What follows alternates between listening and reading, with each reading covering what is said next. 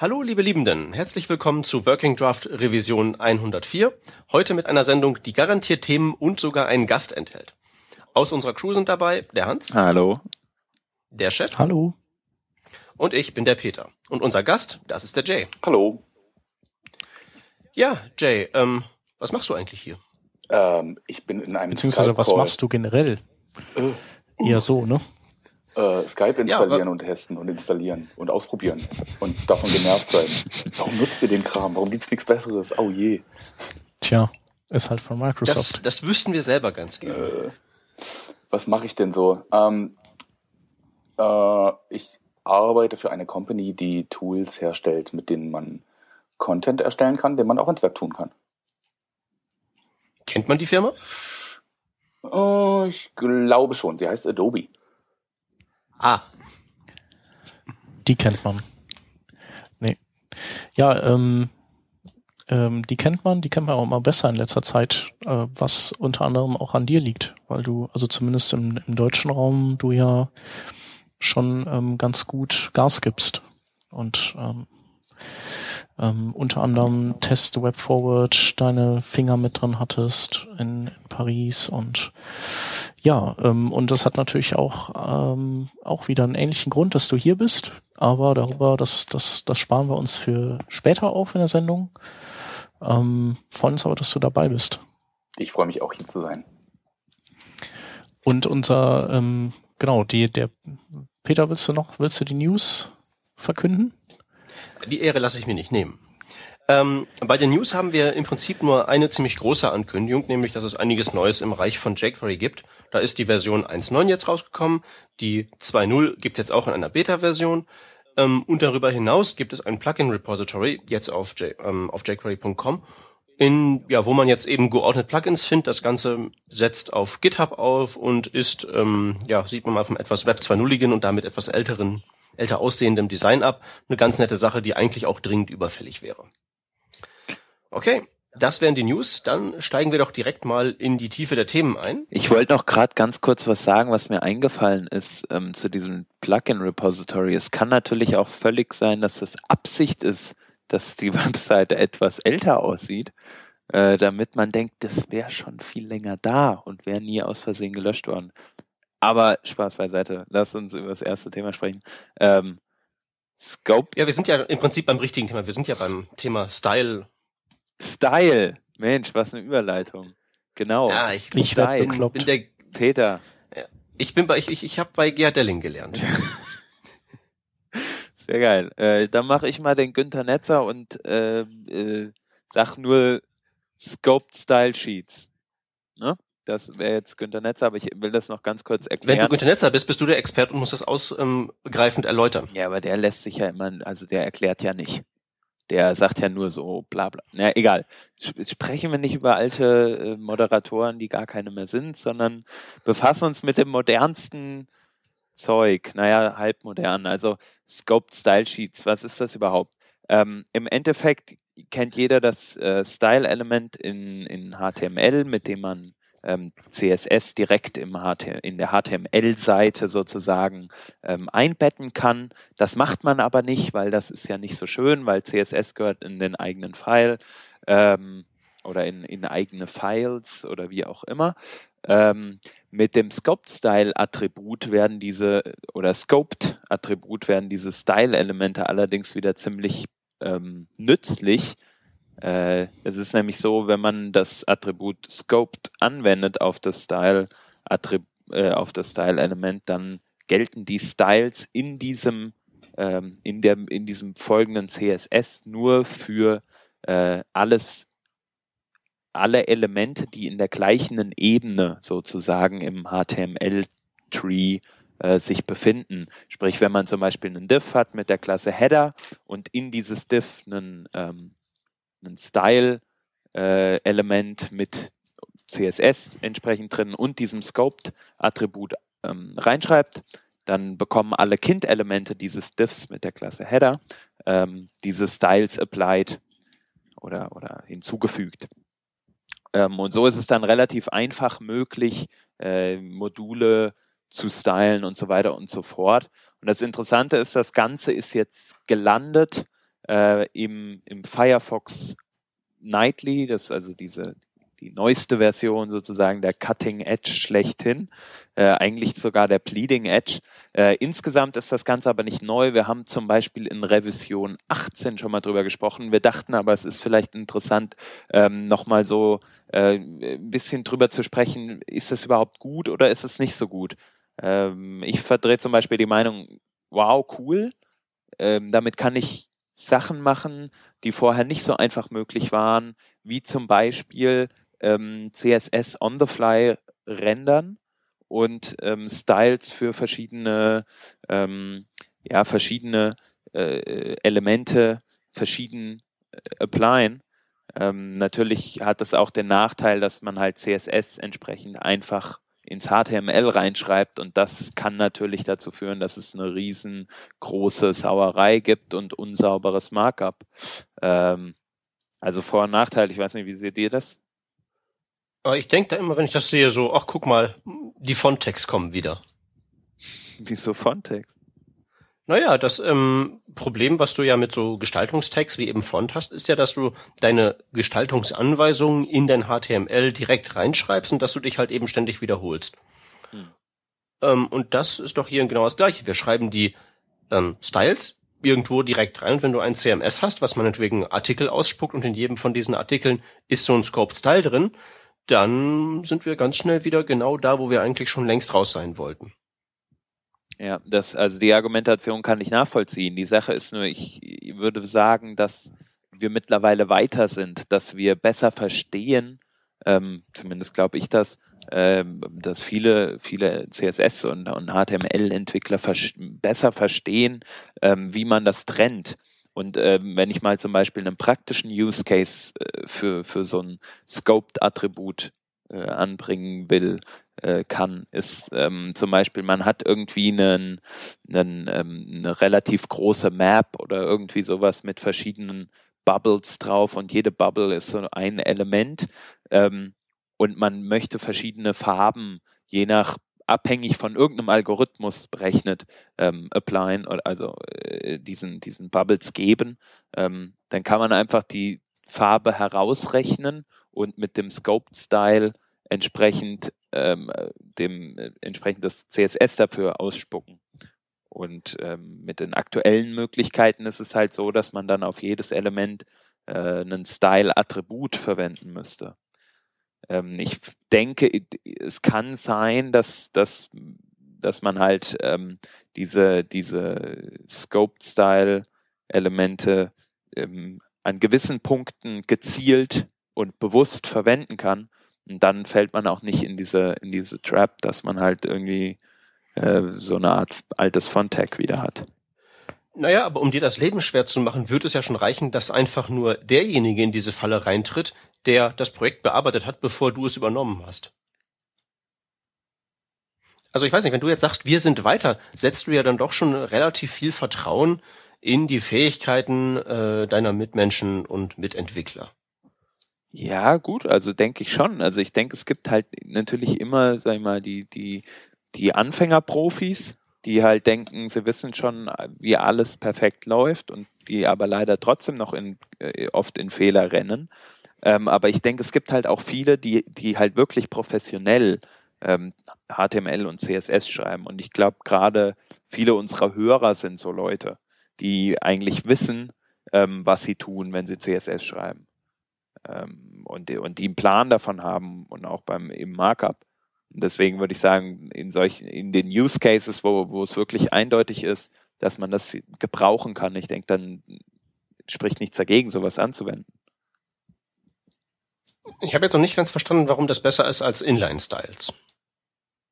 Also Style-Attribute meine ich jetzt. Ja, das, äh, das kommt auch wieder, denke ich, auf den Use Case drauf an. Manchmal, ähm, wenn man halt 50 Listenelemente zum Beispiel ähm, hat unterhalb einer, äh, einer Liste. Und dass dieses Pattern wiederholt sich halt 40 Mal und du willst eigentlich jedem Listenelement in einer Liste unterschiedliche Styles geben. Ähm, oder einen Algorithmus äh, oder mit, mit einer äh, Calc-Function irgendwas berechnen, ähm, weiß ich nicht, Größe oder so. Ähm, und du müsstest das theoretisch auf jedes einzelne Element, Listenelement applyen, also äh, jedes Mal einzeln diesen Style äh, da draufschreiben. So kannst du hergehen mit dem Style äh, Scoped äh, Element und sagen einfach, dass, also das CSS direkt dort reinschreiben, zum Beispiel für jedes Listenelement macht dies und jenes. Oder stell dir vor, du injectest ähm, ja, Moment, pass mal auf. Erstmal jetzt den, den Fall. Okay. Ich schreibe also 50 Zeilen CSS jetzt in das Style-Element rein, nein, statt nein, nein, Inline in die Listenpunkte. Was habe ich dadurch nochmal gewonnen? Nichts. Nein, nein, so war das nicht gemeint. Ähm, das war eher so gemeint, ähm, du schreibst zum Beispiel, du hast einen Wert, wie gesagt, wie ich vorhin schon sagte, durch einen Algorithmus berechnet, äh, sei es in deinem, in deiner Serverseite oder wie auch immer. Ähm, mhm. Und du, du schreibst diesen Wert, also bekanntes Beispiel von einem jQuery-Plugin oder generell äh, CSS-Plugin. Du hast irgendeinen Wert berechnet für eine Größe von einem Bild XY, was weiß ich, äh, 530 Pixel ähm, und du musst es jetzt in einem Slider zum Beispiel, hast du das als Listenelemente drin und du musst es 25 Mal auf alle 25 Bilder ähm, die, diesen Style, den du, äh, diese Breite des Bildes, die du berechnet hast, auf jedes einzelne Listenelement oder auf jedes einzelne Bild nochmal per CSS drauflegen. Ähm, jetzt stell dir vor, du kannst das, kannst das einfach über dieses Style Scoped Attribut oder Style, Style Scoped Element lösen, indem du einmal sagst, alle Listenelemente sind jetzt 530 Pixel breit.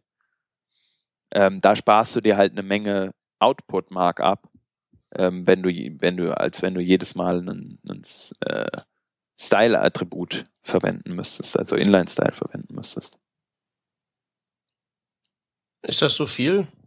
Ähm, was heißt, es kommt natürlich, äh, kommt natürlich stark drauf an, wie viele Elemente du denn am Start hast. Wenn du halt 50 mhm. hast, dann wirkt ja, Inline-Styles sind, sind schon ziemlich, ziemlich beschissen. Da ist das dann, auch wenn es nicht, nicht kein Bilderbuchcode ist, immer noch schöner. Und was du ja auch machen kannst, sind so Sachen wie äh, Hover State und so. Das kannst du ja nicht per Inline-Style abfeiern. Ja, das stimmt natürlich, ja. Genau, also die Frage ist halt, also welche Use Cases gibt es, dass man es braucht? Und die andere Frage ist, ähm, wie, wie könnte man es schöner machen? Ähm, weil ich glaube, die, die, die, ähm, man geht halt bei den Scoped Styles ja davon aus, dass man, dass man Content, fremden Content integriert in die eigene Seite und ähm, ja, den dann und, und für den dann äh, Styles setzen will, also so quasi Sachen aggregiert. Ich glaube, dafür sind die Scoped Styles gut. Ja, oder sowas wie, wie hier, dieses ähm, Kommentar-Plugin, wie heißt es? Discuss. Discuss. Genau das. Ja. Da gibt's ja auch diesen sehr schönen Talk, wo die halt erzählt haben, wie sie, ein wie sie das im Prinzip als iFrame ausliefern und trotzdem die ganzen Styles klauen, um dann mhm. so auszusehen, als würden sie zum Rest passen. Die hätten es natürlich leichter, aber das ist doch ein eher exotischer Use Case, oder? Ja, der Use Case ist auf jeden Fall nicht, nicht häufig anzutreffen. Und also was bei den Scoped Styles meiner Meinung nach noch also bislang fehlte, ist so die, die zweite Komponente, die, die halt ähm, das Element, das gescopte Element halt optional auch abschirmt nach außen. Ähm, also so wie das bei den Web Components der Fall ist. Wie das du sagen kannst, Theo. Ja, das geht mit dem iFrame dann ja wieder. Genau, aber das wäre halt schön, wenn man es auch ohne iFrame hinkriegen könnte. Mhm. Ähm, das ist ja dieses, das ist ja auch ganz frisch jetzt, glaube ich, in der ähm, in der CSS 3 äh, Spec landet. Welche ist das?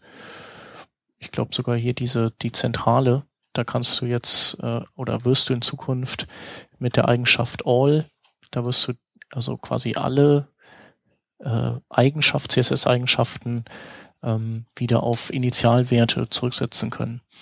Also das, das finde ich ist noch so wirklich der fehlende Baustein, damit man mit diesen Scoped Styles arbeiten kann. Ah, so eine Global Reset-Dingens, äh, ja, da habe ich eine Diskussion zugesehen. Ne? Ja. Genau. Tja. Ja, aber meint ihr nicht, dass die meisten Leute sich dann das denken werden, oh, jetzt kann ich wieder alles an Ort und Stelle machen, dann muss ich nicht mehr so meine Gedanken darüber machen, dass jetzt Inhalt und anderes getrennt sind? Weil im Moment ist man ja dazu gezwungen, Mhm. sozusagen, sich für den Regelfall die Mühe zu machen, es richtig zu machen. Und für den Sonderfall muss man sich halt eben einen Wolf hacken. Stichwort Discuss. Nee, das ist nicht richtig. Also du kannst ja auch heutzutage hingehen. Natürlich hast du so Sonderfälle, musst du auch gesondert abfeiern.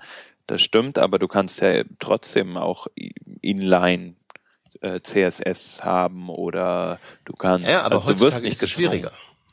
Nee, warum? Also ich sag mal, es ist nicht so schwierig. Sta- gewisse, gewisse Dinge gehen halt nicht, wie der Chef sagte. Wenn du halt zum Beispiel ähm, jetzt mit Hover-State arbeiten willst oder mit Pseudo-Elementen, kommst du ja gar nicht drum herum, es richtig zu machen, das aufzutrennen. Ja, du kannst aber immer noch Style-Elemente einfach ohne Scoped verwenden, sozusagen. Also, ich denke, es ist halt ein Improvement äh, und für die kleinen Use Cases kann es ganz, ganz interessant sein. Man muss halt aufpassen, dass man es nicht so oft nutzt. Denke ich.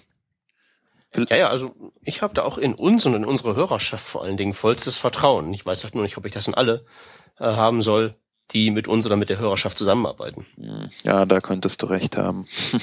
Leider. Naja. Ich denke, wir sollten abwarten. Vielleicht äh, wird es auch irgendwie missbraucht werden und dann, äh, dann, dann werden wir, wir irgendwann wieder sagen, ach Leute, ihr macht ja nur Quatsch damit, es hat keinen Wert, jetzt lassen wir es einfach alle mal sein. Vielleicht ähm, wird es aber auch super useful und dann da, da drauf warte ich. Wir werden sehen. Wir werden sehen.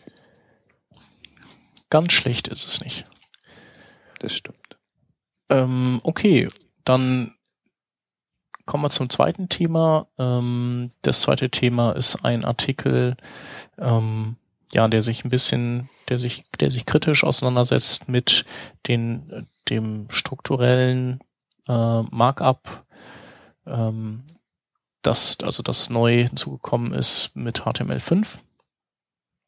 Und ähm, ja, der letztlich ähm, sich daran auf oder der die, die, die These aufstellt, ähm, dass, dass äh, zum Beispiel Ian Hixie als Autor von dieser HTML5 ähm, Spec behauptet, dass man letztlich nur das nachspezifiziert hat, was der User sowieso schon praktiziert hat im Vorfeld. Ähm, also sowas, also Elemente nachspezifiziert hat, die er vorher schon indirekt über Klassennamen und IDs und ähm, so weiter eingesetzt hat.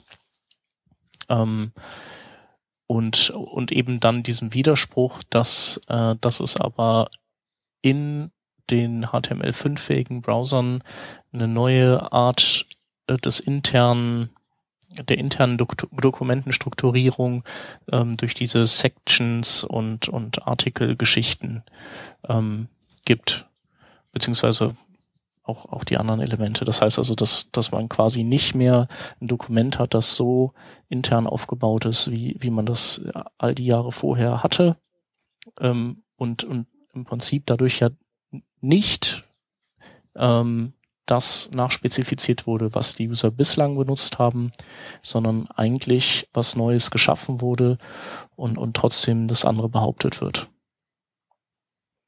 Ähm, seid ihr mitgekommen? Äh, ja, das ist, das ist ja Teil 1. Ja. In Teil 2 geht's ja noch weiter. Also, ähm, wenn ich da mal kurz erklären darf, im Prinzip ist da dann der Punkt, wo es dann wirklich auch die, ähm, ja, den Elementen selbst an den Kragen geht, wo es halt im Wesentlichen darum geht, die sind halt alle sehr schwammig formuliert, das ist alles nicht so eindeutig, die sind nicht alle zurückzuführen auf diese angeblich stattgefunden habende ähm, Erforschung der ganzen Klassennamen. Und das sei generell alles, ähm, ja, suboptimal. Ähm, das sei auch nicht, das ist halt alles schwer zu stylen wegen dieser ähm, Überschriftengeschichte, die du schon erwähnt hattest. Und generell wird halt gesagt, ja, also wie, der, wie, der, wie die Überschrift schon sagt, die äh, bittere Wahrheit über diesen ganzen Krempel ist, dass das doch alles eher zweifelhaft sei. So kann man es, denke ich, mal zusammenfassen. Die Frage ist halt nur, gehen wir d'accord? Wie finden wir die äh, neuen Elemente so allgemein? Also ich habe das ja schon mal ein paar Mal, paar Mal aufgeschrieben, wie ich die zum jeweiligen Zeitpunkt des Artikels fand. Ja. Was sagt ihr? Ähm, also es gab ja vor einem Jahr den Artikel auch von der Divya Manion, den man, den man eigentlich auch unterschreiben kann, dem, über den wir, glaube ich, auch kurz gesprochen hatten damals, ähm, wo sie sagt, ähm, bei diesen, ähm, bei dem neuen strukturierenden Markup, ähm, also wenn man da länger als eine Viertelstunde rumfummelt und feilt, welches Element jetzt das Richtige ist, dann soll man das lieber sein lassen und, und auf die guten alten Diffs zurückgreifen und, und die Zeit dann, die, die man gespart hat, in, in wichtigere Dinge investieren.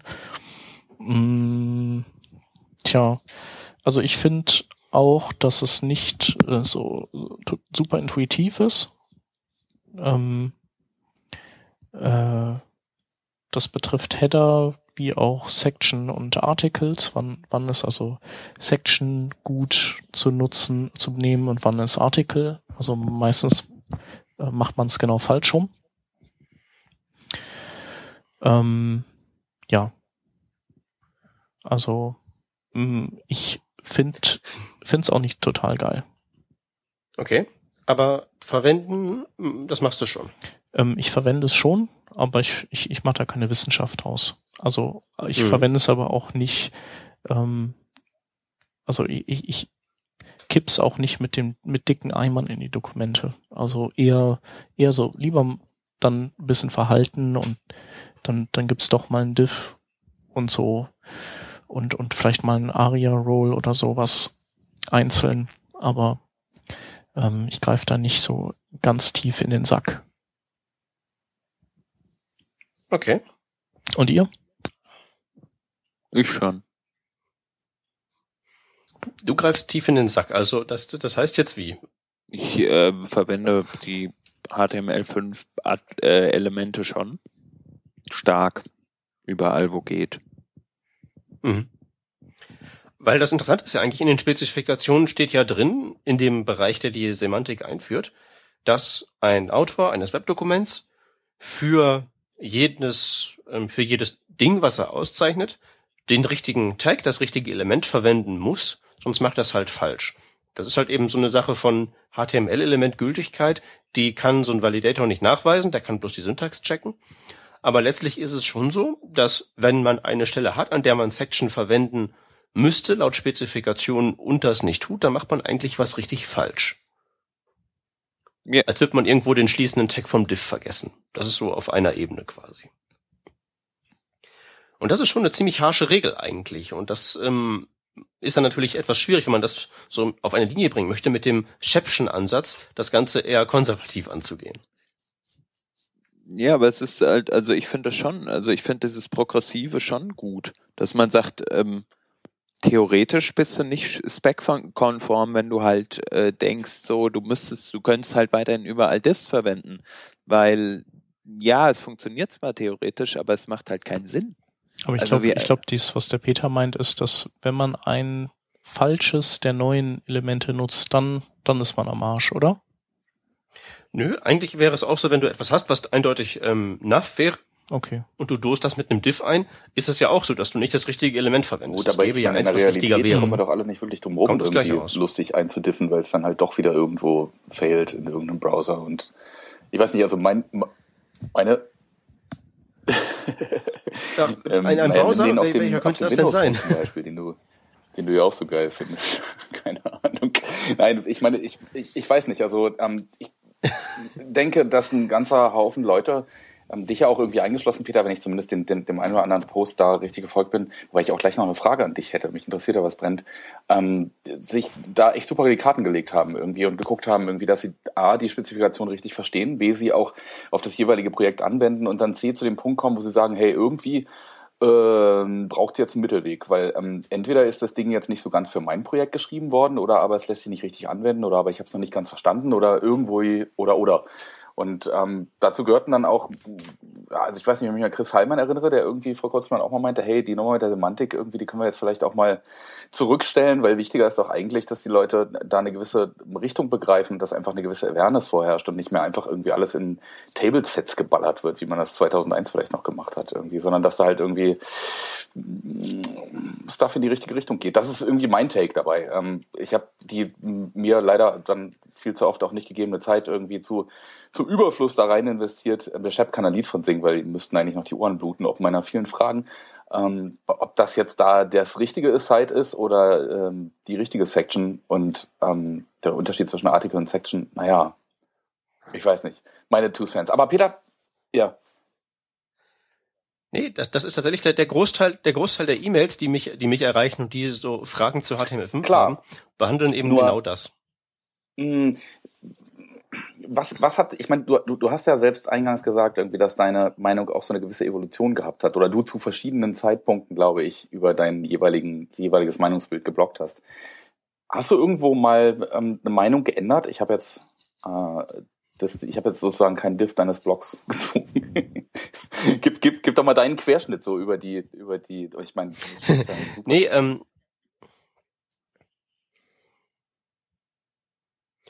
naja, ein, ein- eingangs hatte ich, ähm, also erstmal so meine Grundhaltung zu der ganzen Sache ist die, man muss das Ganze wirklich entspannt angehen. Das ist das Wichtigste.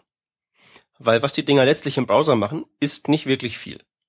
Das sind halt Diffs mit einer Bedeutung obendrauf und mit ein paar Area Roles noch weiter obendrauf. Und mehr machen die ja auch nicht. Das heißt natürlich auch, dass man dann, wenn man mit denen was anstellen möchte, damit eine Seite baut, dass man da eben auch nicht zu viel Energie reinpumpt, wie die Divian das da schon beschrieben hat. Wenn man da mehr als ein paar Minuten drüber nachdenkt, macht man es wahrscheinlich falsch, dann soll man einfach eins nehmen und dann wird das schon passen. Wenn es nicht passt, ist der entstehende Schaden nicht so groß. Okay, der entstehende Schaden ist nicht so groß, aber der entstehende Gewinn ist ja auch nicht so groß wie ähm, schon gesagt. Was könnte schiefgehen? Schiefgehen könnte, was du vorhin schon sagtest, Jay, ähm, gewisse Browser, die noch einen gewissen Verbreitungsgrad haben, kommen auf diese neuen Elemente halt gar nicht klar. Es sei denn, man schmeißt JavaScript oben drauf, dann hat man wieder mehr Arbeit, mehr Stellen, die kaputt gehen können und so weiter und so weiter. Und ähm, ich habe halt lange Zeit gesagt, ähm, nö, das ist es nicht wert. Wichtiger ist, dass es halt im Internet Explorer funktioniert und dann lässt man es halt einfach bleiben. Das ist dann zwar nicht ganz regelkonform, aber wichtiger als die Regeln sind halt, dass die Leute das lesen können. Was nützt denen das, wenn sie ein perfekt nach den Regeln gebautes Dokument nicht lesen können, weil der Browser das nicht gepasst bekommt? Und da habe ich halt gesagt, dann lassen wir es halt ganz bleiben. Mittlerweile habe ich zum, zu den ganzen alten IEs 6, 7 und 8 eine dermaßen ist mir doch egal äh, Haltung entwickelt, dass ich da jetzt schon wieder ein bisschen lockerer bin und sage, ja, verwendet die mal. Mittlerweile ist es ja tatsächlich auch so, dass diese ganze Unterstützung für die Area-Attribute auch in den Screenreadern angekommen ist. Das heißt, wenn man da einen Nav hinbaut, dann lesen die Dinger einem auch wirklich vor. Das ist hier eine Navigation. Das war ja vorher auch nicht ähm, auf breiter Front verbreitet. Jetzt ist es soweit. Und jetzt würde ich halt schon sagen, man kann die verwenden. Das Wichtigste ist halt nur, dass man begreift, dass das halt eben Semantik ist. Das ist halt nicht wie Programmieren. A und B und das ist richtig, sondern da gibt's halt eben Graubereiche. Das Schönste, was ich immer ähm, da so als Beispiel raushole, sind ähm, Article-Elemente, die halt sagen, das sollte irgendwie ein in Spezifikationen steht, Independent Item of Content sein. Also irgendwas, was für sich steht. Das ist das eine, was in den Spezifikationen steht. Und als anderes führt die Spezifikation Beispiele auf. Zum Beispiel Blogposts, zum Beispiel Kommentare zu Blogposts. Und jetzt frage ich mich halt, ist ein Kommentar grundsätzlich ein Independent Item of Content? Das ist wahrscheinlich gar nicht so klar zu sagen, oder?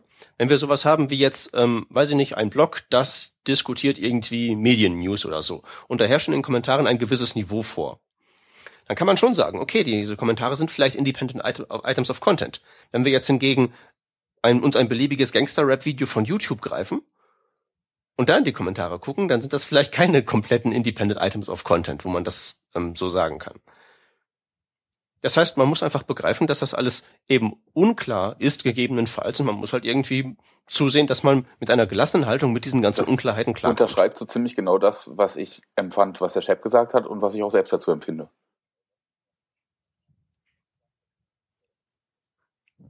Wir streiten uns gar nicht. Ja, äh, Mist, worüber streiten wir uns denn jetzt? Wir könnten jetzt diese Ja, Diskussion das ist ja das Problem. Kommentare Wir machen noch aufmachen und versuchen Beispiele dazu zu finden. Das fand ich gar nicht schlecht. Qualifiziere einen Kommentar. Ja. Nee. Also ich muss sagen, ich finde es ja auch gut, dass jemand wie, wie jetzt der Hans zum Beispiel, der, der ja so an, an diese ganzen Dinge ähm, sehr durchdacht und dogmatisch auch ein Stück weit rangeht, ähm, so vielleicht auch Best Practices zusammen mit vielen anderen entwickelt, die, die sich irgendwann vielleicht etablieren werden. Also ich glaube, das, das fehlt halt einfach noch, dass, dass man so seine Lehren aus dieser ganzen, aus den ganzen Versuchen, das äh, Markup, äh, das HTML5 Markup ähm, zu schreiben und schön zu strukturieren. Also die Lehren, die man daraus zieht, die sind noch nicht so ganz da und irgendwann ähm, ja wird es die geben und und ich daran glaub, wird man sich orientieren. Ich glaube, das Problem ich. dabei ist halt, dass halt viele noch gar nicht äh, oder gar nicht drüber schreiben oder so. Äh, sondern man macht einfach mal, ich meine, wie lange nutzt, wie lange schreibt ihr jetzt Seiten mit HTML5 tatsächlich progressiv? Also, also ich mache es, weiß nicht, zwei Jahre jetzt, zweieinhalb, keine Ahnung. Und vorher war halt immer noch so, ja, ich mache auch mal eine Seite in HTML, XHTML 1.1 oder was weiß ich. Ähm, die Sache ist einfach, ich glaube, es hat, es ist noch nicht die Zeit so, so, oder es ist noch nicht so viel Zeit ins Land gegangen, dass ich das so etablieren konnte. Und ähm, daher wurde halt auch noch vieles wurde noch gar nicht kommuniziert sozusagen. Es fehlen Leute, die halt zum Beispiel über Best Practices in HTML5 oder so äh, erstmal ein Buch schreiben oder so. Natürlich gibt's HTML5-Bücher, äh, die besprechen dann, was man ungefähr damit macht. Mhm. Aber wie sich das in der Praxis umsetzt, das, das hat ja, sich halt Das Ding ist ja auch die Struktur, uns ist die ja eigentlich egal, ja. Also irgend, also wer, wem die, also irgendwer muss ja, muss es ja geben, der die Struktur verwertet, wie sie ist und dem wir, äh, den wir quasi mit einer schönen Strukturierung äh, unter die Arme greifen. Ähm, und die Menschen, die das sind, die, die halt das, was wir verwursten äh, oder da ins Netz kippen, dann, dann weiterverarbeiten, die sind eigentlich diejenigen, die auch sagen können, ob so wie wir es machen, ob's, ob das funktioniert oder nicht. Weil wenn, wenn diese Zusatzinformationen nicht von irgendwem verarbeitet werden, dann können wir wirklich alles ins Netz kippen, was wir wollen. Ähm, das ist ein sehr schöner Punkt. Wer, wer könnte das denn sein, der sowas verarbeitet? Hm, keine Ahnung. Also wahrscheinlich, also ich, ich nehme an, dass, dass es Screenreader-Nutzern äh, definitiv weiterhilft, so in, im Sinne von, wir lösen mal die, ähm, die, die Listenkonstruktionen ab mit sowas.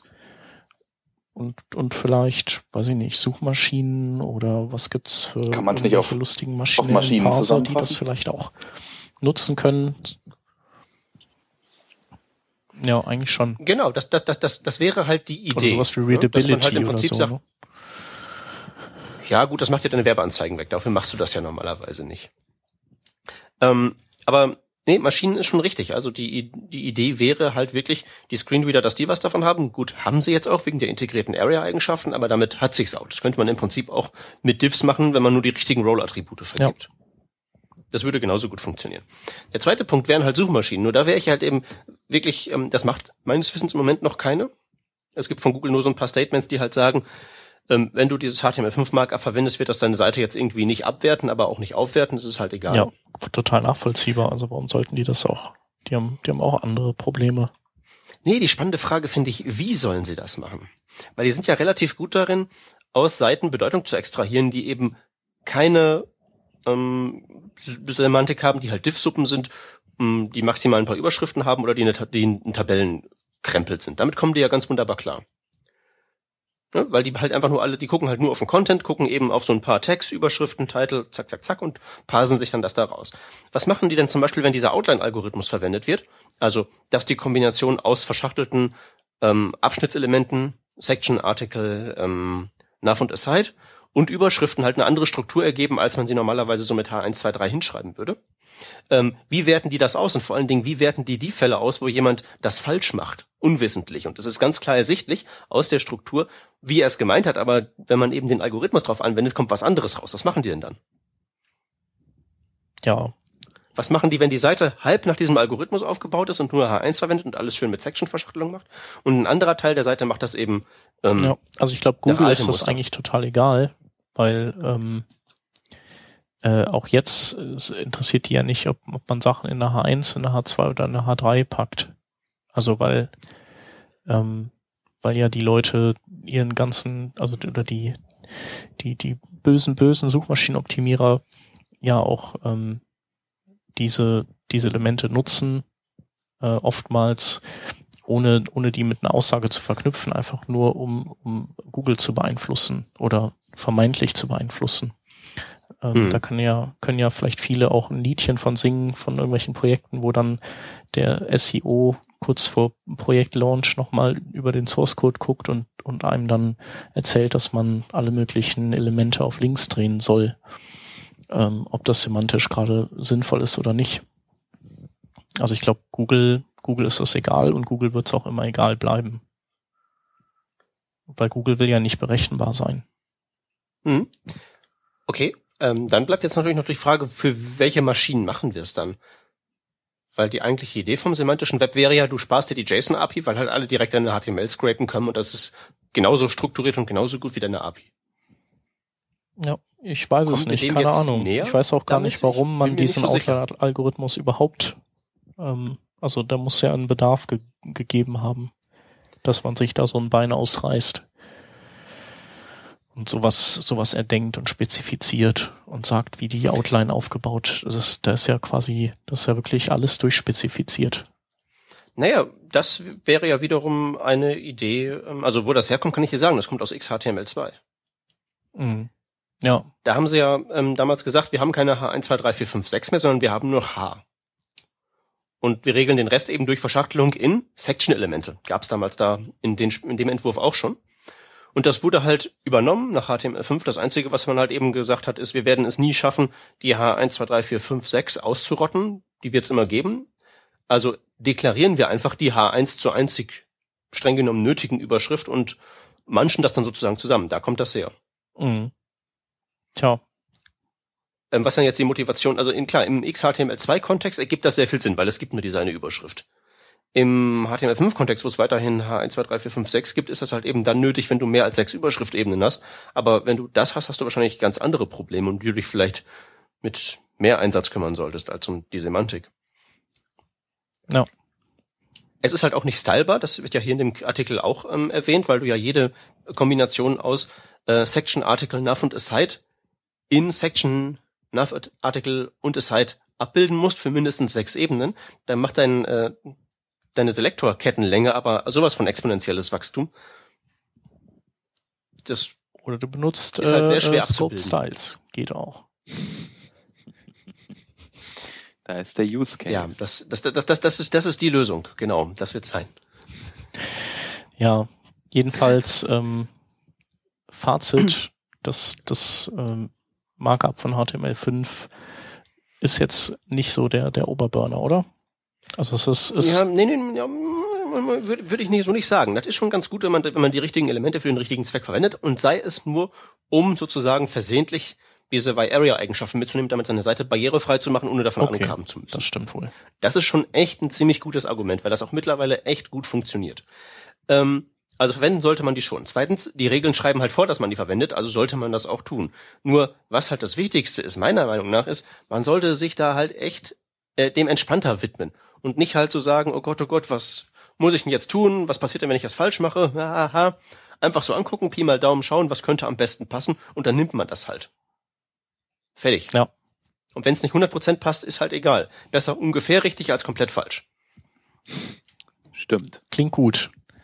Und deswegen gibt's eine, eine neue Seite im Netz, die genau diese Prinzipien auch befolgt, die du gerade erwähnt hast. Ich gebe jetzt hiermit meine Delling-Krone äh, äh, an dich weiter, Chef. Ja. Ähm, aber ich, äh, ich, ich, über, ich nehme die Krone und reiche die an den Jay weiter, weil Jay, du kannst ja mal ein bisschen was erzählen über die Seite. Du meinst, die ich, äh, gerade ich soll jetzt angedeutet noch mal ein Intro zu webplattform.org geben? Oder meinst du, meinst du die Seite, die im Trello-Board da drüber steht? Ja, ja, Depp. Geil. Dann will ich äh, nach dem echt gelungenen Intro und dem Skype-Biss mal ein bisschen über das Projekt sprechen, wo ähm, ich glaube, der Anselm, der Chef und ich uns in der letzten Zeit, ähm, was HTML5-Text angeht, so ein bisschen die Karten gelegt haben oder auch nicht. Aber ich weiß nicht, Chef, willst du, bevor wir das tun, mal das rote Band der HT-Pass-WD durchtrennen und, und die User drauflassen? Ach so, das ist noch drauf. Mache ich. Während du erzählst, mache ich das. Okay, okay. Cool, dann mach das. Ja, ähm, ähm, Ja, ich meine, erzähl uns doch mit mal, Dem, wir wir fangen eigentlich mit der Problemlösung an. Wir sprechen ähm, über, einen, über eine neue, eine neue Site, opendevicelab.com, die, die gerade heute live geht oder die gerade jetzt live geht, ähm, die wir gebaut haben, um ähm, Menschen zu Devices zu führen, beziehungsweise ähm, also sozusagen dem Peter ein Windows Phone zugänglich zu machen. Wer die Vorbesprechung gehört hat, weiß, dass der Peter kein Windows Phone hat und wenn Microsoft zuhört, dann schickt dem Peter ein Windows Phone. Das ist ganz wichtig, ähm, damit er das Habe ich schon mal versucht zu erreichen, das, das, das, das Das kriegen nur. App-Entwickler. Web unter Menschen kriegen sowas nicht. mh, vielleicht so ein Open Device Lab be be ähm, besuchen, um eines ähm, um auf eines zuzugreifen. Und genau das ist die Idee von OpenDeviceLab.com. Äh, Entwickler, die denen es nicht scheißegal ist, ob ihr Projekt auf allen Geräten, die so die User, die Consumer da draußen eventuell benutzen könnten, um darauf zuzugreifen, ähm, schließt Websites mit ein, ganz klar, ähm, aber auch genauso Apps ähm, oder andere Entwicklungen, andere Projekte, die ich dafür machen könnte, ähm, die aber auf der anderen Seite keine Lust haben oder kein Geld oder keine Zeit, sich eine Farm an Devices zuzulegen und die dann äh, auch zu pflegen und irgendwie am Start zu halten. Ähm, die gehen auf opendevicelab.com und schauen, ob es in ihrer Nähe einen ähm, entsprechend, mh, ja, ich sag mal, awesome Menschen gibt oder auch mehrere, die ähm, so eine Farm an Test-Devices vorhalten und genau diesen Job machen und das pflegen und sich um die ganzen Tamagotchis kümmern und die Dinger eben kostenlos zur Verfügung stellen. Das ist, was wir mit diesem Directory erreichen wollen, ähm, um die Labs zu pushen und wie gesagt, ähm, ja, überhaupt dieses ganze Thema und das ODL-Movement, das Open Device Lab Movement an der Stelle mal zugänglich zu machen.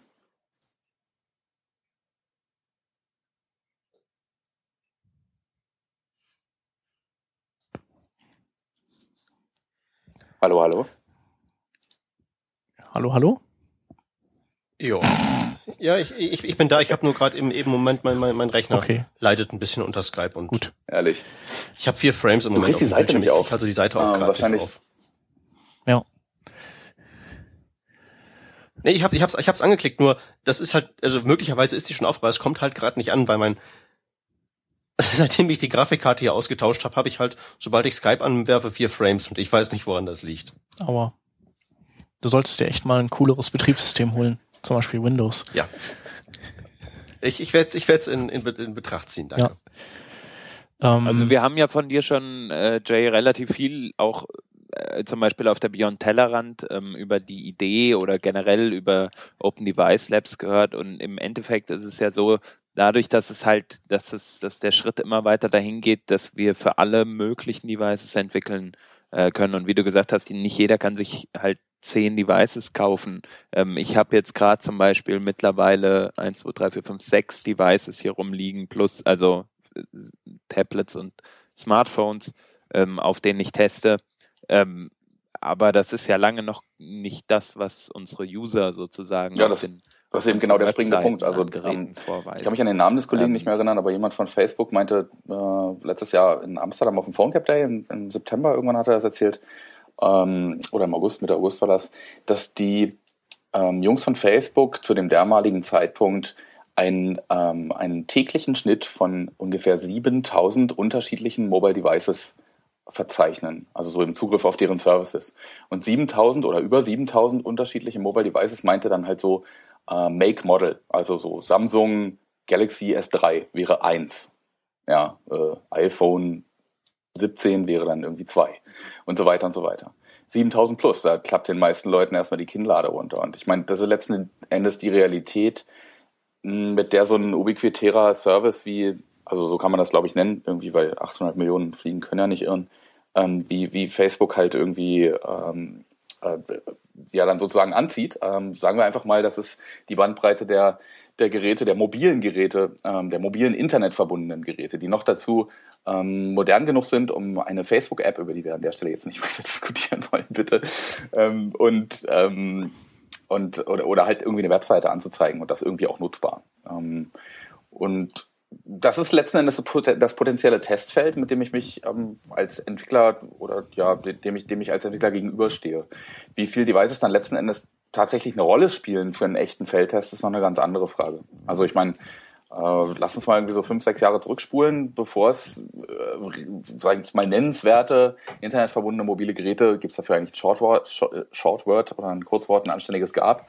Ähm, dann hast du halt eigentlich definiert, okay, zu welchen Browsern oder zu welcher Liste an Browsern und Betriebssystemen willst du denn kompatibel sein? Und ähm, welche Szenarios an Plugin vorhanden, ja, nein, JavaScript an, aus, ja, ja, nein, willst du irgendwie unterstützen oder was testest du da? Und ähm, das vielleicht noch auf welchen Screen Sizes, ähm, ist ja nach wie vor irgendwie ein, ein Thema ist. Und dann hast du vielleicht noch ein CRT und ein TFT nebeneinander stehen gehabt. Und heute, wie es der Hans gerade gesagt hat, ähm, springst du halt irgendwie neben deiner Entwicklermaschine mit ja, noch so sechs, sieben, eigentlich das absolute Minimum, um das gegen zu testen oder das nachzustellen, was man zumindest hier in Mitteleuropa oder sagen wir es mal ganz konkret, vielleicht Deutschland, äh, an, an Device-Landschaft da draußen erwarten kann. Und das führt dann gleich zu einem nächsten ganz, ganz springenden Punkt. Wer auf der Beyond Tellerrand war, der hat, ich glaube, der, der Wilto war es, der hat das Zitat der Konferenz gebracht, für mich zumindest. Hm, der hatte diese Geschichte, dieses eine Slide in seiner Präsentation, das war eigentlich nur schwarz und unten stand der allseits bekannte Satz, This site is best viewed with Internet Explorer 6 add weiß ich nicht, 1024 x 768 Resolution, bla bla bla. Wir haben es alle schon mal irgendwann gesehen, es sei denn, wir sind gerade gestern geboren oder ähm, hat ein Internetverbot bis vor zwei Jahren oder so. Und ich meine, was er dagegen gesetzt hat, beziehungsweise wie er es übersetzt hat und wie er für mich, um das noch ein bisschen weiter zu fassen, etwas übersetzt hat, was halt hm, vielleicht die Leute machen, die ihren Content nur irgendwie im Chrome testen und dann vielleicht noch auf dem persönlichen iPhone. Aber da steht heute eigentlich, this site is best viewed in the first world. Und er hat verdammt recht damit.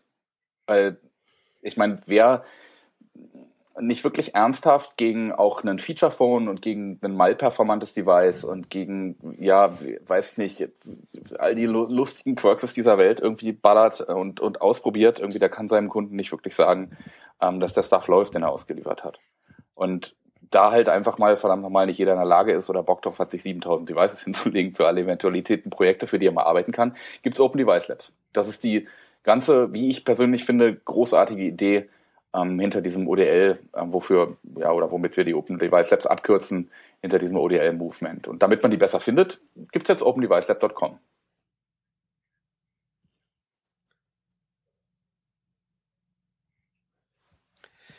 Habt ihr da ähm, nur Mobile Devices rumliegen? Ähm, weil ich frage mich halt gerade so, ähm, wenn ich immer mal so erzählen muss, äh, äh mach mal irgendwie einen Talk in 30 Minuten alles über HTML5 erzählen dann baue ich am Ende immer ganz gerne äh, so eine um, ähm, Aussicht ein, warum sollte einen das interessieren. So mhm. läuft theoretisch auf allen Devices.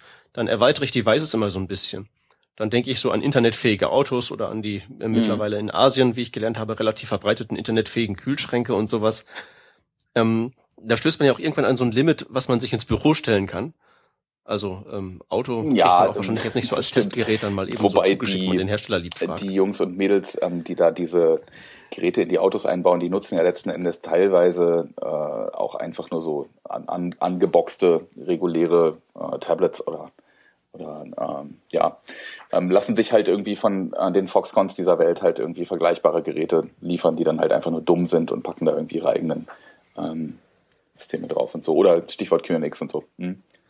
Ja, aber ja, ja klar. Aber dieses, an dieses, ja, dieses dumme, an dieses dumme Ding, an dieses Ding, was ja, eingebaut wird, da muss also, man halt eben erstmal rankommen. Autos ist halt auch nicht mal eben von so ein Scope, den glaube ich die Open Device Labs jetzt irgendwie noch nicht umfasst haben. Also wenn wir das Ganze auf einer Zeitleiste anordnen, dann gab es irgendwie, ähm, ja oder andersrum gefragt, gibt es denn so arg viele Autos schon, die damit rumfahren und braucht man das dann schon? Ähm, könnte man jetzt allerdings auch weiterspinnen, wie viele Smart TVs gibt es denn, die wirklich ähm, nennenswerten Browser am Start haben? Oder um die Frage auch wieder zu präzisieren,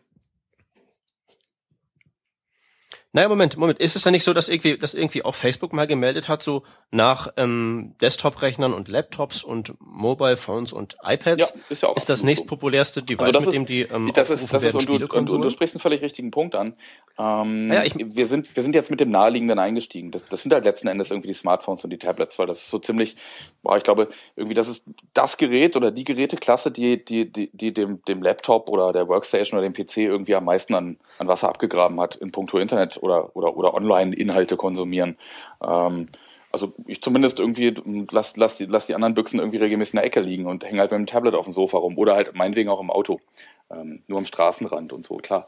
Aber äh, du hast völlig recht und äh, Open Device Labs definieren sich nicht nur auf, auf mobile Devices. Es sind ja keine Open Mobile Device Labs. Ähm, und es gibt durchaus äh, Labs, die auch Spielekonsolen dabei haben. Ähm, es gibt ja auch viele Hybride. Ähm, Sony hat, glaube ich, eine ganze Reihe Geräte, die dann irgendwie auf einmal so PlayStation Certified Smartphones sind, die dann irgendwie so ein Mix sind aus einem, äh, aus eigentlich irgendwie so einer PSP und, und einem Smartphone.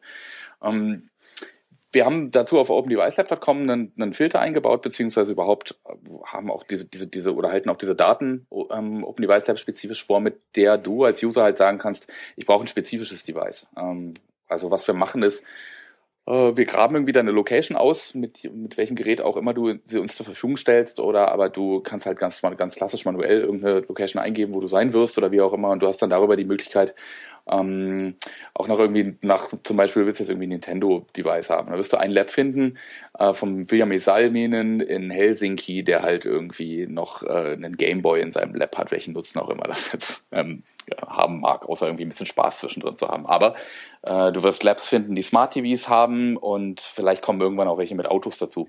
Gut möglich. Ist so eine Platzfrage, glaube ich, oder? Ja, ich, wie gesagt, ich würde mich ja. auch mit dem ausgebauten Gerät hm. ohne Auto drumherum begnügen. Also ich meine, beim, beim, beim Open Device Lab geht's ja primär um die Installed Base. Ja, also was ich, ich mache, wenn ich, wenn ich irgendwie einen, einen neuen Service teste, ist nicht unbedingt zwingend ähm, primär gegen die Bleeding Edge News Devices zu testen. Also was mich ja eigentlich interessiert ist, äh, wie funktioniert das Ding in der Masse? Und ich denke, dass es da durchaus äh, denkbar ist, dass man sich so eine Teile und so eine ausgebauten ähm, Autokomponenten vielleicht auch, wenn nicht unbedingt vom Hersteller direkt, halt auch aus Drittquellen besorgen kann. Ich denke da einfach mal an Schrottkarren zum Beispiel. Weil mh, hm, nichts passiert häufiger, als dass die neueste S-Klasse irgendwo gegen den Baum rast, oder?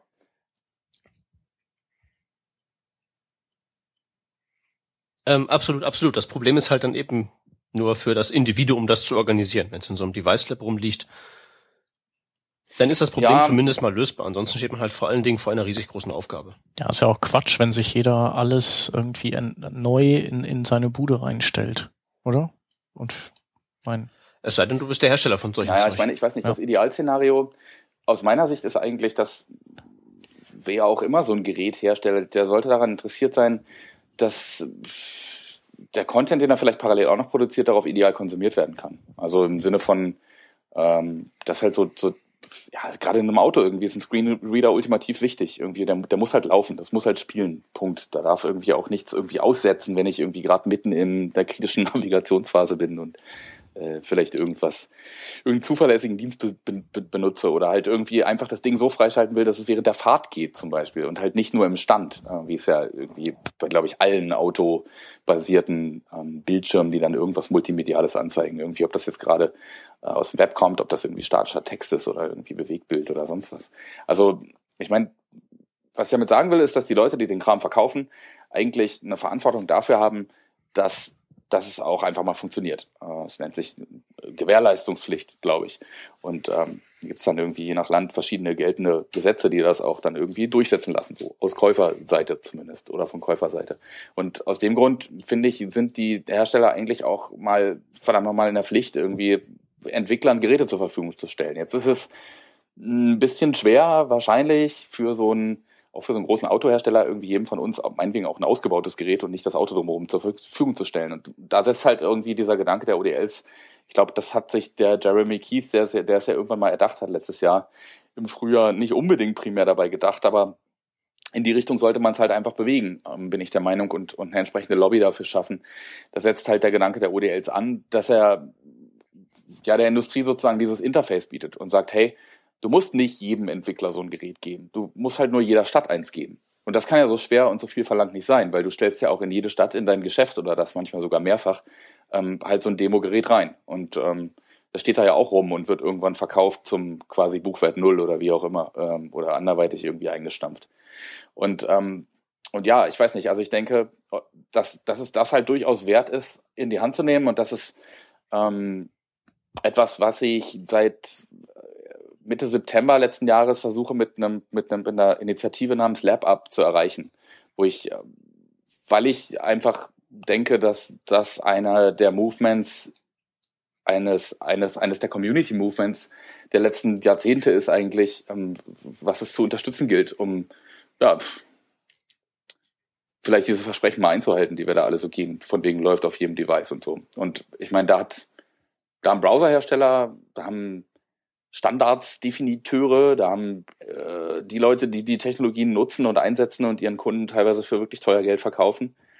Ähm, da haben die Leute, die dieses Geld bezahlen und halt irgendwie so Serus schicken, die das dann wieder verbiegen lassen und was wir nicht heute alles Schönes gehört haben zu dem Thema, ähm, halt einfach alle irgendwie die Pflicht zu gucken, irgendwie, dass der Krempel spielt. Und wenn wir das irgendwie nochmal Richtung Wilto, Richtung Wiltos Zitat von der Beyond Tellerrand spielen, ähm, dann finde ich einfach, ist es auch die Verantwortung von Menschen, die insbesondere Content im, im, im Web produzieren, äh, nicht zu sagen, meine Website ist jetzt für irgendwie Mönchengladbach gebaut oder so. Ich meine, es ist eine Website, das heißt, es ist ein internationales Projekt.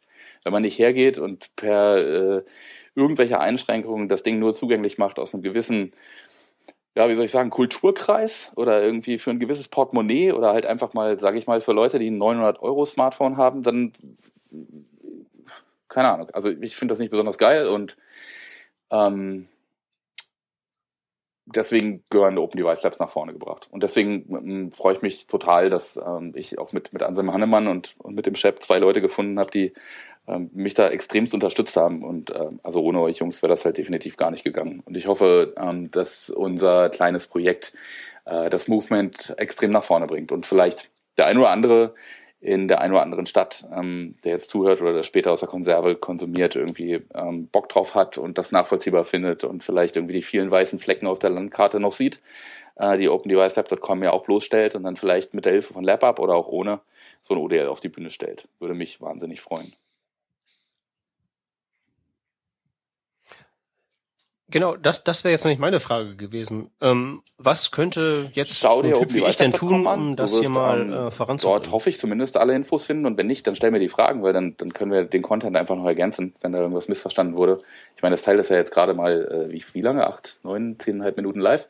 Ähm, und, und, und schau dir labup.org an und ähm, frag dich einfach, ob du hm, gehen wir jetzt ganz schnell durch.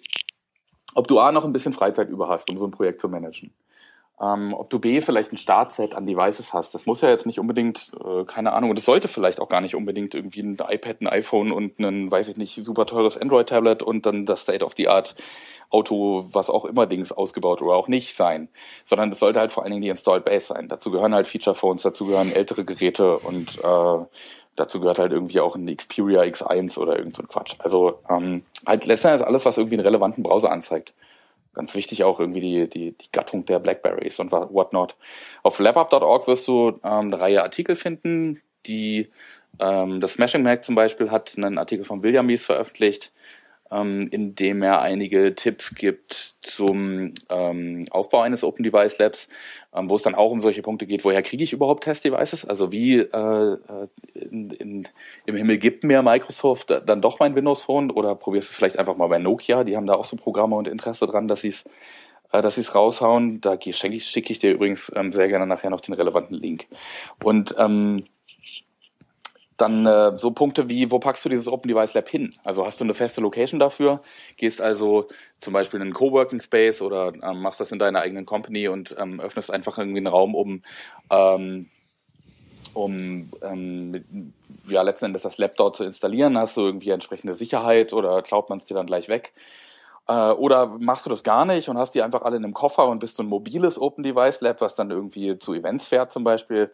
Wir haben ja zusammen mit den Jungs von den Insidern ähm, und also insider.de, 3R glaube ich geschrieben und Marc Thiele zusammen auch, auch wieder bei der Beyond Tolerant, Menge Beyond Tolerant, Menschenmenge heute, ähm, äh, das erste quasi eventbezogene Open Device Lab in, in Deutschland oder überhaupt in Europa, glaube ich, ähm, oder war es sogar vielleicht weltweit, ich habe keine Ahnung, auf die Beine gestellt sind halt letzten Endes mit den Devices, die ich hier so zu Hause habe, das sind jetzt gerade so 35 und den vom vom Sven Wolfermann, der hatte so 19 oder so dabei, da hatten wir schon irgendwie ein ganz anständiges Setup und dann kamen halt irgendwie noch ein, noch ein paar andere Leute dazu, die ihre Devices dazugegeben haben, machst halt sowas auf.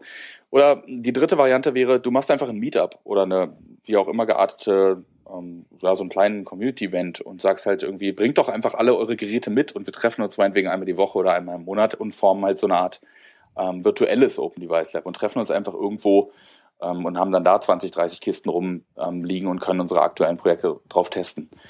Das sind, sind, sind alles so Sachen irgendwie, und ich könnte jetzt wahrscheinlich noch drei Stunden erzählen, aber das will ja keiner. Deswegen irgendwie nochmal opendevicelab.com oder lab-up.org. Ähm, sollte es einen Haufen Informationen geben und wenn es darüber hinaus noch Fragen gibt, dann bin ich ähm, so wahnsinnig neben meinem ähm, etwas time-taking Job bei Adobe in meiner Freizeit da ganz viel für zu machen. Äh, weil nochmal, unterstützenswerter geht's eigentlich nicht. Und die 35 Leute, die ja gelistet sind jetzt, die weltweit ODLs betreiben, äh, die, sind, die sind mal richtig awesome, finde ich.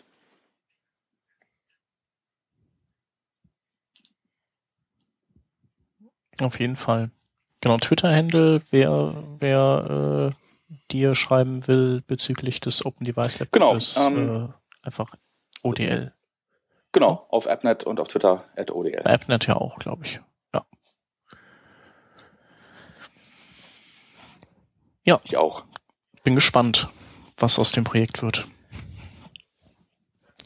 ob sich das füllt. Genau. Ach ja, Mensch, da sagst du wenn was. die Ratings äh, da sind und so weiter. Wie das so ist, also ich meine, es ist ja kein Fake-Content drin. Ne? Das, das geht natürlich jetzt so ganz, ganz nackig live. Da sind noch keine Ratings drin und noch keine Kommentare und wir wollen natürlich auch irgendwie nicht irgendeinen Fake-Quatsch da drin haben. Also sind wir jetzt echt mal gespannt, was so kommt an Bewertungen. Also quasi keine Labs, die keine Labs, die nicht wirklich Labs sind, sondern die, die sich nur aufmachen, um Test-Devices von Herstellern zu kriegen und die, die eigentlich gar nicht. Ja, das ist, das ist ein ganz wichtiger Punkt bei dieser Lobbyarbeit. Ne? Also wir haben, Testen oder so. Ähm, wir meint jetzt LabUp an der Stelle ähm, halt mit, mit Device-Herstellern gesprochen, wie halt Nokia unter anderem auch äh, für die Windows Phones oder halt irgendwie äh, BlackBerry irgendwie für äh, die BlackBerry Devices ähm, etc. pp. Und äh, der Konzern, den die alle so hatten, war, wie qualifiziert ihr denn, ob die Leute das ernst meinen? Oder pumpen wir da jetzt irgendwie die Devices irgendwo, ähm, irgendwo hin und die wollten eigentlich alle nur ein neues Telefon haben? Und ja, um dem so entgegenzuwirken und halt einfach auch zu verifizieren und das quasi crowdsourced zu verifizieren, hey, die sind echt und äh, die funktionieren, hm, gibt's halt auch OpenDeviceLab.com und diese Rating-Funktion, genau.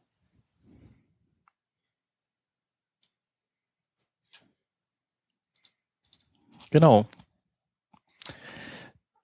Ähm, ja, und ähm, es gibt ja noch ein anderes Projekt, ähm, um das du dich auch ein bisschen, ja, oder um das du dich, um, um das sich niemand anders als du eigentlich kümmert. Ähm, und das ist unser nächstes Thema. Ähm, das ist, ähm, sind die Webplattformen DocSprints in Europa die ersten, die, die überhaupt stattfinden, die, äh, die Adobe beziehungsweise die, die du organisierst in Berlin.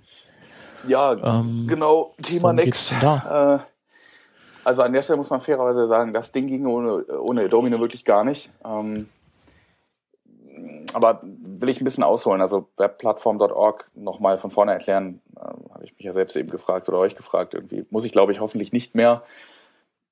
Ähm, ihr habt es vorgestellt, genau.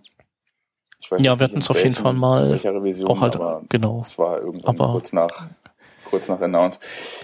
Aber ich, ich weiß nicht, ich denke, das, das hat viele überrascht. Also gerade welche, welche Companies da an einem Tisch sitzen äh, und eben so ein Projekt auf die Beine stellen. Apple ist ja auch dabei, auch wenn sie mit dem Logo nicht vertreten sind, aber es sind eben ähm, äh, neben dem W3C, was, was webplattform.org äh, ja, was dazu einlädt sozusagen, convened lässt sich extrem schlecht übersetzen. Ich habe es irgendwie probiert, aber ich habe noch keinen deutschsprachigen W3C'ler gefunden, der es mal in ein besseres Wort gefasst hätte. Also nenne ich einfach beide Dinge. Ähm, sind halt Companies wie Google dabei, äh, wie Opera, wie Mozilla, ähm, Nokia unterstützt das Projekt, Microsoft ist dabei, Intel jetzt als neuester Steward und ähm, Facebook und HP und eben auch Adobe. Ähm, das sind die sogenannten Web-Plattform Stewards, die letzten Endes ja das anfinanzieren und nicht nur anfinanzieren, sondern eben den Initial-Content liefern und auch die Manpower, so ein Projekt, es ist ja letzten Endes ein Wiki und ein nicht ganz umfangarmes Wiki, wenn es dann irgendwann mal mh, hm, ja, aus dem Alpha-Stadius raus äh, Alpha-Stadium rausgeht, wo wir momentan noch drin sind. Äh, das halt irgendwie sozusagen von der, ähm, von der Werft zu kriegen. Und an der Stelle auch eine Gemeinschaft aufzubauen, eine Community aufzubauen, die ähm, das ganze Ding aktiv mitgestaltet.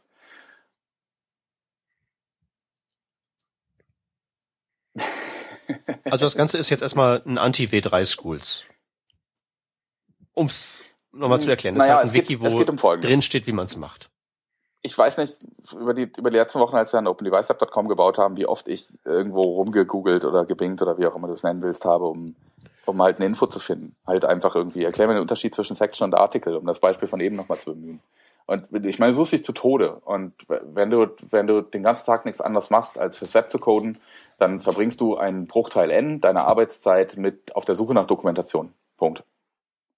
Ähm, das kennt jeder und ich glaube, es wird auch jeder unterschreiben. Es seien äh, die Leute, die die Weisheit so dermaßen mit Löffeln gefressen haben. Aber ich habe irgendwie noch keinen von getroffen, der sagt, ich brauche keine Doku. Und dann wo gehst du hin? Und ich meine, da gab es ja irgendwie auch diverse Surveys, so gerade im, im, letzten Quartal zu, irgendwie, was die Leute irgendwie an Doku-Sites im, im, Web empfehlen. Und ich denke, viel genannt und häufig genannt ist MDN, Mozilla Developer Network.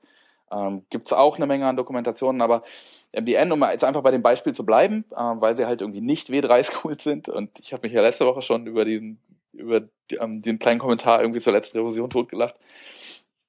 Ähm, äh, du, du, MDN hat halt das Problem, dass es an einen ja, eine Entität sozusagen gebunden ist oder dass es halt irgendwie einfach von Mozilla herausgegeben wird. Und wenn, wenn die Jungs irgendwie der Meinung sind, da haben wir jetzt keinen Bock mehr drauf oder halt irgendwie, äh, weiß ich auch nicht, ähm, you name it, halt irgendwie nicht mehr da sind oder so, dann, dann könnte es halt schwierig werden und das ist doof. Und deswegen findet auch Mozilla, ähm, dass es eine unabhängige und ja, neutral gehostete, ähm, neutral gehosteten Ort für Doku geben sollte. Und der, der halt irgendwie dann aber wiederum von, von allen Beteiligten, von ja, allen am Web Beteiligten, und, und das, damit meine ich wirklich alle, ähm, befüttert werden sollte. Und letzten Endes ist das auch ein Lizenzproblem. Also ähm, die, die, der MDN-Content läuft halt äh, unter einer Creative Commons-Lizenz, ähm, die letzten Endes aber dann halt nicht kommerziell nutzbar ist. Und webplattform.org ist halt aus einem, ja, weil Money immer noch the world äh, go, go round macht, oh Gott. Ähm, ihr wisst, was ich meine. es wird spät. Ähm, ähm, ist halt ist halt einfach do what the fuck you want ähm, von der Lizenz her und ähm, es ist von jedem und damit auch für jeden jeden und und und einfach frei nutzbar und das öffnet halt auch Tür und Tor ähm, den Content zum Beispiel aus, aus nicht kommerziellen und kommerziellen Applikationen herauszunutzen. Was halt für Toolhersteller, wie zum Beispiel meinen Arbeitgeber Adobe, auch nicht uninteressant ist. Und, das, und da schließt sich der Kreis auch wieder. Ne? Ähm, die Dinger werden dann wieder benutzt von, von, von, von ja, Webworkern, um es irgendwie ganz allgemein zu formulieren, die profitieren auch wieder davon. Und ähm, ich meine, das ist war jetzt nicht weiter darauf einzugehen, wenn irgendwas nervt in der Doku oder halt nicht präzise genug ist. Ähm, dann machst du es halt besser. Ist ein Wiki, ist ein offenes System, in dem jeder äh, beiträgt, der, der einen Account dafür hat und den kriegt auch jeder. Und was machen wir eigentlich in Berlin? Wir erklären genau das. Und, und wir meint an der Stelle ähm, zum Beispiel die, die Janet Swisher von, von Mozilla, die vielleicht einige von den Docs-Brands kennen, die, die Mozilla über die letzten Jahre organisiert hat, die, die wird halt einfach erklären, in Berlin auf unserem Event, wie so dieser Unterschied, beziehungsweise ob es da eigentlich einen gibt und ähm, wie der Weg ähm, von MDN zu Webplattform aus, aussieht, aus Sicht von Mozilla. Und ob das halt eine Einbahnstraße ist oder nicht. Und ähm, Scott Rowe wird da sein von Google. Das ist ähm, ein Technical Writer von Google. Das ist jetzt nicht so wie der, wie der Paul Irish zum Beispiel, der jetzt irgendwie auf jeder ähm, zweiten Konferenz ist. Ähm, Scott ist ein bisschen bisschen mehr so im Background, aber eben auch im Chrome-Team und, und, und Scott ist einer der äh, ähm, Googlers, die sozusagen ähm, für das Projekt webplattform.org abgeordnet sind, in Anführungszeichen, seitens Google und halt da ähm, ganz viel Content reinstecken. Und dann ist Chris Mills da von Opera. Chris wird zusammen mit mir ähm, äh, quasi als ähm, ja sozusagen Content-Oberindianer den, den Event auch moderieren. Ich kümmere mich um die Logistik an dem Tag muss ja auch irgendjemand sich um die Schnittchen kümmern, ne? ist ja ganz wichtig. Ähm, und der, ja, ja, ja, ja, das, genau. Ich sehe dich schon schmieren. Ähm, Und Chris wird halt euch eine Intro geben, einfach, ähm, wie ist das überhaupt alles so architektonisch gedacht? Ähm, wie haben sich die ja manchmal auch, darf ich verkopft sagen, hm, etwas akademisch herangehenden Menschen ähm, verschiedener, verschiedener Gremien, verschiedene ähm, Definitionen gedacht und Raster und so und, und wo gehört jetzt was hin und wie habe ich das dann zu formulieren, damit es dann auch wirklich neutral ist und irgendwie äh, äh, ja sozusagen den Erwartungen entspricht. Genau, der Style Guide wird vermittelt. Das im Prinzip wird der Style Guide was vermittelt. Was dann vor allen Dingen, um es mal okay. auf den Punkt zu bringen, getan ja. wird. Ähm, und da geben wir uns gerade auch seit mehreren Wochen hm, ganz viel Mühe, das, das, das auch wirklich möglichst optimal zu erreichen, ist halt einfach so diese Einstiegshürde zu nehmen. Also, weil ich, ich kenne einen Haufen Leute, die sagen, ey, wow, Webplattform.org, geiles Projekt. So, muss ich unbedingt auch mal was machen und so. Gib mal einen Aufkleber. Ja. Und ist ja, ist ja das richtige Ding, geht ja nach vorne. Dann sehe ich die aber irgendwie nie als User auf der Plattform. Und wenn ich mir die Plattform dann neutral angucke, irgendwie, dann, dann weiß ich natürlich ein Stück weit auch warum, weil es halt irgendwie einfach einen, einen halben Tag oder einen Tag Einarbeitung erfordern würde, bevor ich mich wirklich traue, da was zu posten. Ähm, ich meine, das ist auch ganz ähnlich bei, bei Wikipedia einfach. Da fange ich ja auch nicht an zu schreiben. Einfach so und hol mir dann irgendwie die Schläge. Und genau das wollen wir erreichen beim Blocksprint. Wir wollen, wir wollen neue User hinzugewinnen und wir wollen halt den Leuten vor allen Dingen auch zeigen, ähm, wie sie ohne einen halben Tag oder einen Tag da irgendwie reinkommen. Sondern das wird halt innerhalb von einer Stunde gehen. Ähm, es gibt dann ganz großartige Most Wanted ähm, Listen, beziehungsweise eine Most Wanted Liste, die halt Aufgabenpunkte enthält, die man zum Beispiel in fünf Minuten erledigen kann. Das heißt, man, man, man taucht dann auch nicht unbedingt gleich in so eine halbtägige Arbeit ein, die man nicht fertig kriegen kann an dem Tag, sondern man, man fängt halt irgendwie mit was Kleinem an. Und ähm, ganz ähnlich wie wir es bei Test Web Forward schon gemacht haben, wo wir ja auch seitens Adobe ähm, war letzten Endes auch ein ganz, ganz enger Zusammenarbeit mit W3C, ähm, das, das Schreiben von Ref-Tests, ähm, äh, ja, zu, zu, letzten Endes zur Verifikation der, der, der Standards äh, forcieren und, und äh, darüber habt ihr in einer der vorigen Revisionen schönerweise auch sehr, sehr lang gesprochen. Ähm, machen wir es hier halt für die Doku.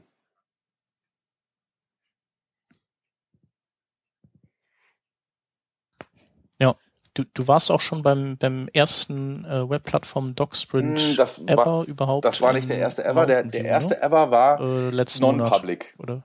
Genau, den gab es irgendwo in, in China. Ah, richtig. Nee, in China oder so. Ne? Ähm, der, der erste, also sozusagen äh, der erste, der, der gezählt werden darf, der erste Public DocSprint.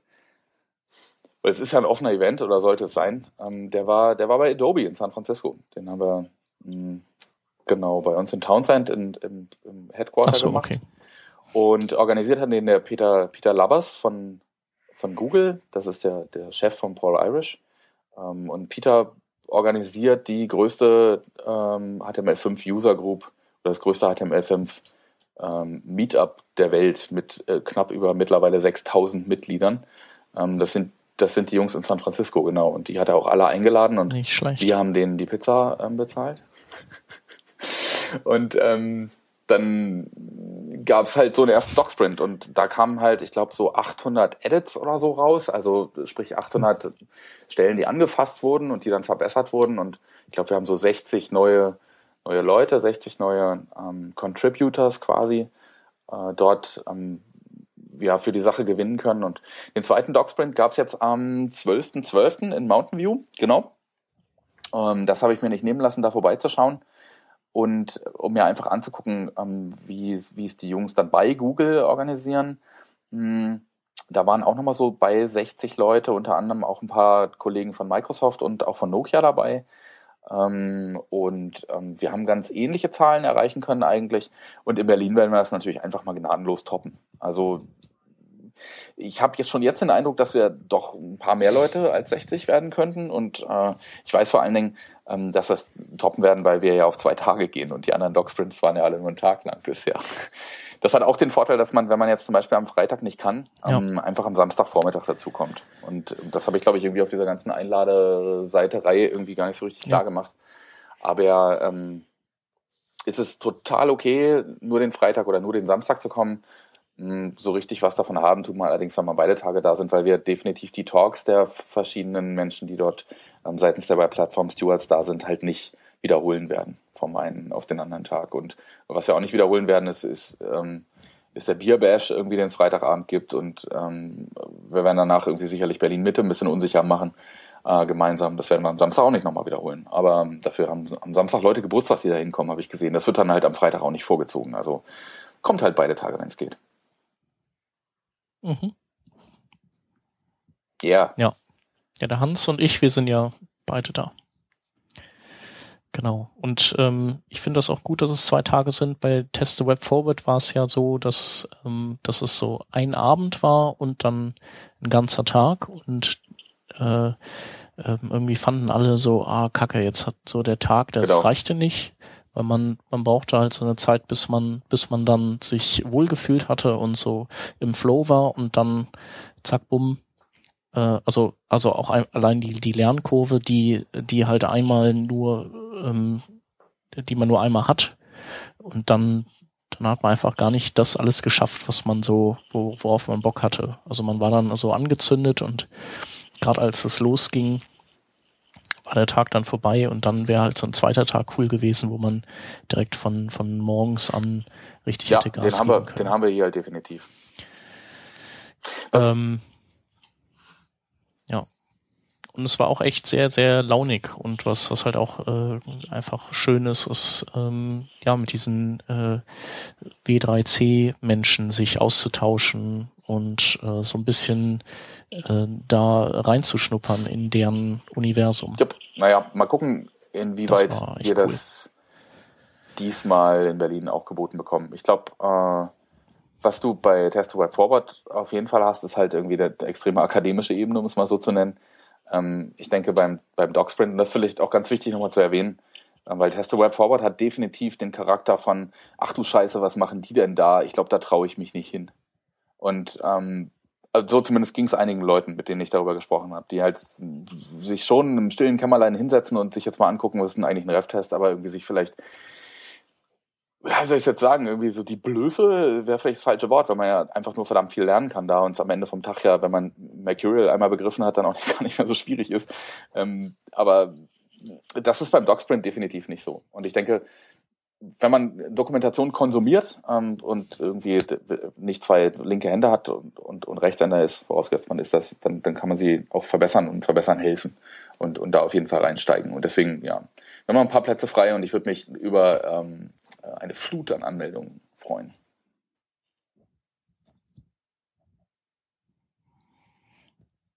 Auf jeden Fall. Äh, Fände ich auch cool. Ähm, die, ein anderer Aspekt, den, den ihr auch verfolgt, ist ja, ähm, dass ihr ja gerne oder dass euer Wunsch ist, dass, dass sich auch so Ableger von alleine bilden davon, ne? Das heißt, also man kann sich ja bei euch anmelden, entweder einfach als Teilnehmer, der, der Lust hat, ähm, die Webplattform ein bisschen nach, nach, vor, äh, nach vorne zu bringen, oder man sagt halt, ähm, ja, ich, ich kann mir vorstellen, dass, dass ich nach dieser Veranstaltung dann ähm, vielleicht mal eine ähnliche Veranstaltung äh, Ganz genau. in der Stadt. Ähm, ja, ein ganz wichtiger Aspekt. ne?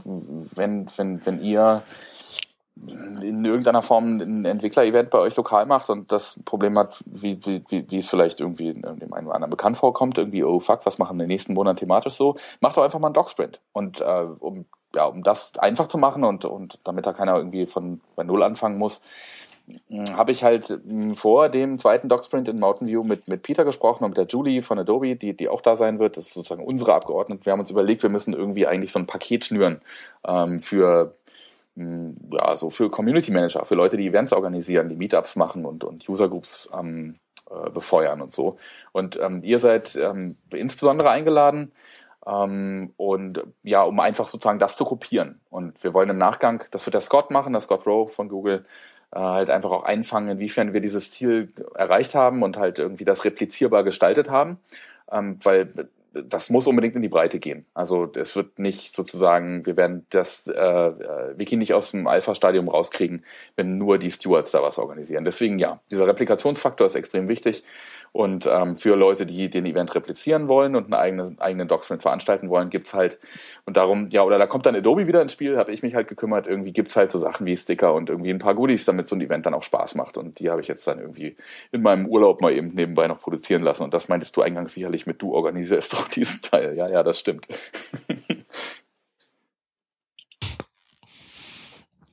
ja, ja, du, du bist auf jeden Fall derjenige, ja, der ist ja auch Sinn, ist ja einfach ganz viel also das ist ja der richtige und, und Stuff. macht und also, tut. Ja. Nee, finde ich super, dass du hier so, so ein paar Sachen vom Zaun brichst in Deutschland oder, oder im Umfeld Deutschlands. Ähm, ja, weil von den so haben wir ja nicht so viel von, Ja, leider. ähm, von diesen Events, finde ich zumindest. Ja. Coole Sache. Ähm, ja, dann sehen wir uns äh, und, und vielleicht auch einige unserer Hörer. Also wir wissen auch von einigen, die, die wir auf jeden Fall sehen, aber vielleicht noch ein paar mehr. Am 8. 9. Februar in Berlin im Supermarkt.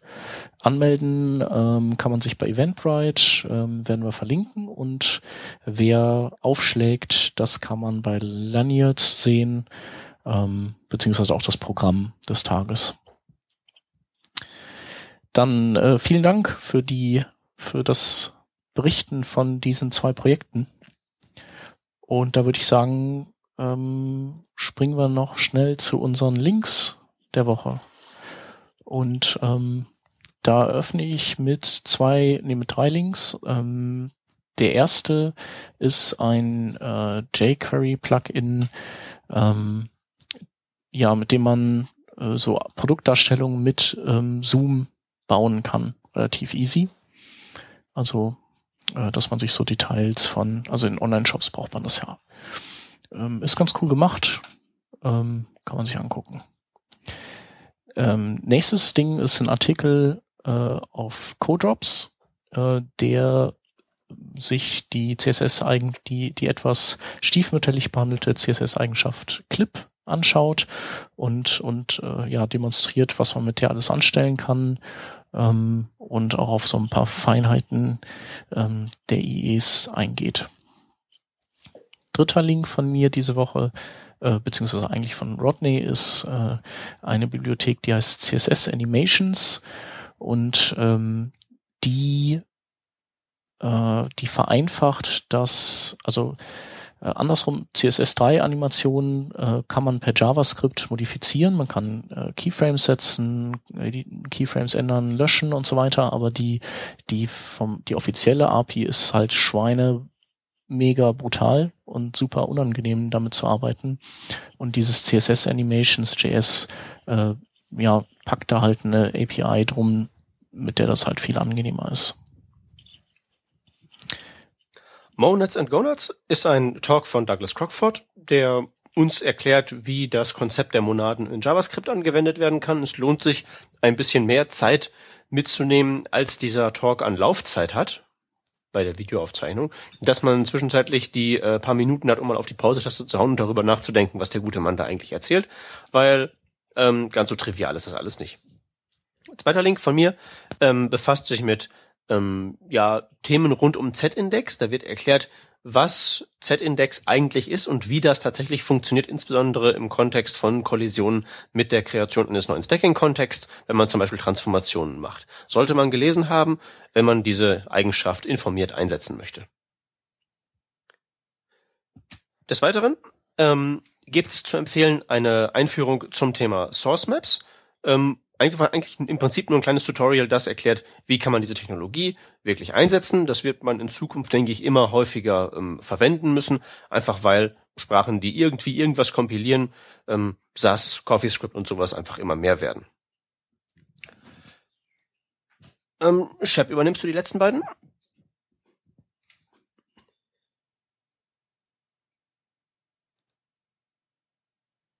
Ist der Chef jetzt auch rausgeflogen? Oh je. Oh.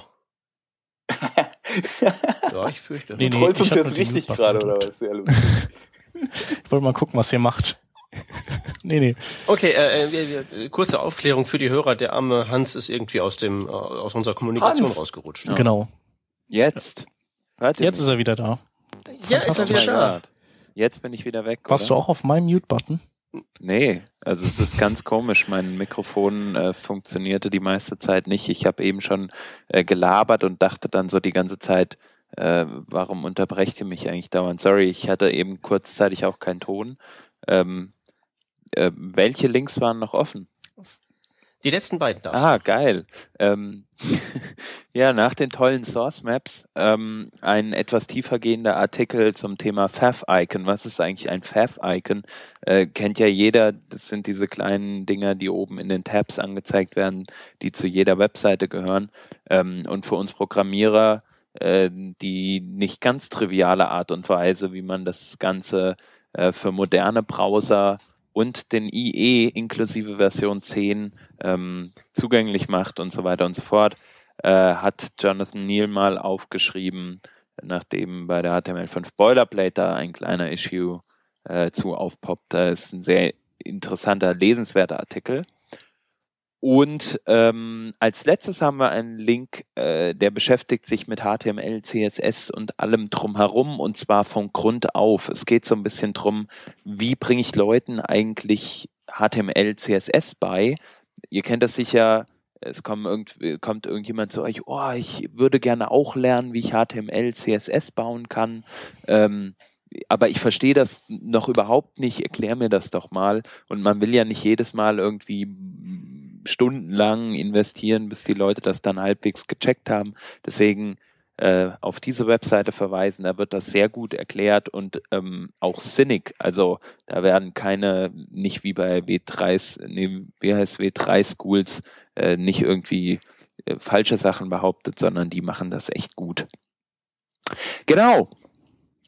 Und damit sind wir durch die Linkliste durch für heute. Ähm, Das heißt, wir können jetzt alle unsere Fackeln und Mistgabeln Ja, rausholen und ja Richtung schon. Skype-Hauptquartier aufmachen. genau, W3 Schools es brennt ja schon. Jetzt geht's also zum Skype, aka Microsoft Hauptquartier. Ach stimmt ja, die gehören ja zusammen. Hey, zwei Fliegen mit einer Klappe. Oder einer Mistforke in diesem Fall. Ja, die kriegen von mir noch eine für Windows 8 in den Hintern. Vielleicht kommt Wir sagen Ja, auf jeden Fall, Sinne, ne? deswegen nicht zum Docsprint. wir sagen auf wir jeden uns Fall nächste Woche. vielen, vielen Dank. Könnte sein. Wenn ich die erwische. Vielen Dank fürs Einladen. Hat mich sehr Ähm, gefreut. ja, Jay, vielen Dank fürs Dasein. Genau. Gerne. Mach mal wieder, wenn wieder so ein schönes Event, ja, ja, da, wenn du wieder, du, du musst halt wieder ein Event dann organisieren. Aber dann laden wir dich sofort wieder ein. Sehr gerne. ähm, ja, ansonsten bis nächste Woche. ciao. Jo, Macht's tschüss. gut. Ciao.